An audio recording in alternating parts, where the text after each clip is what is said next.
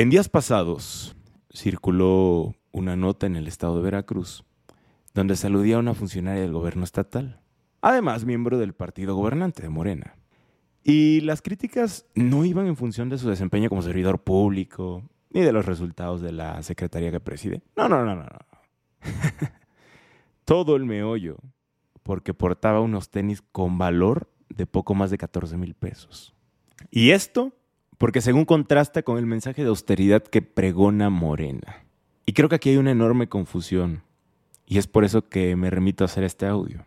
Porque, para empezar, la austeridad republicana que promueve Morena se refiere al uso eficiente, transparente y responsable de los recursos públicos. En ningún momento alude a los gastos personales. Pero ojo, ahí voy. La adquisición de un producto suntuoso, es decir, un producto de lujo, está directamente relacionada con el ingreso que perciben las personas. A ver, no considero que sea motivo de descrédito, ni tampoco que sea condenable que alguien utilice esta clase de bienes. Si tienes para pagarlos, ¿por qué alguien se va a erigir como juez y juzgarte por satisfacer eh, los deseos de poseer ciertos bienes?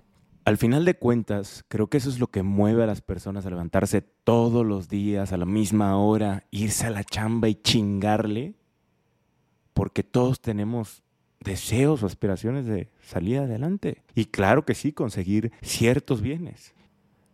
Eso hablando de cualquier persona. Si nos referimos a un político, el tema se complejiza más.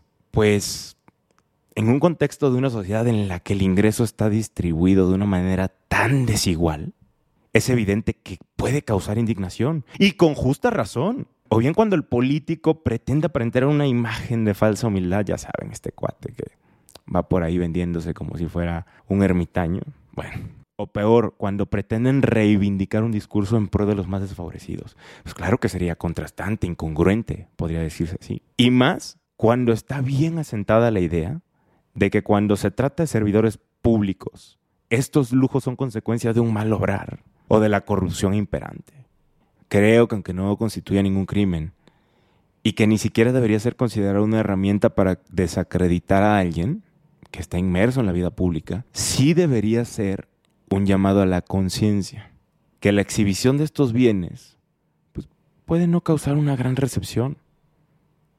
Y a lo mejor la mesura y la empatía sería el mejor remedio.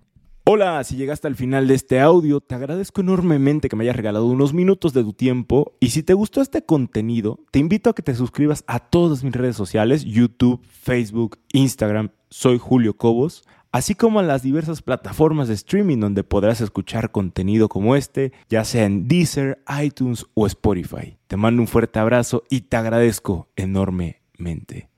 Nos vemos y nos escuchamos en la próxima. Chao.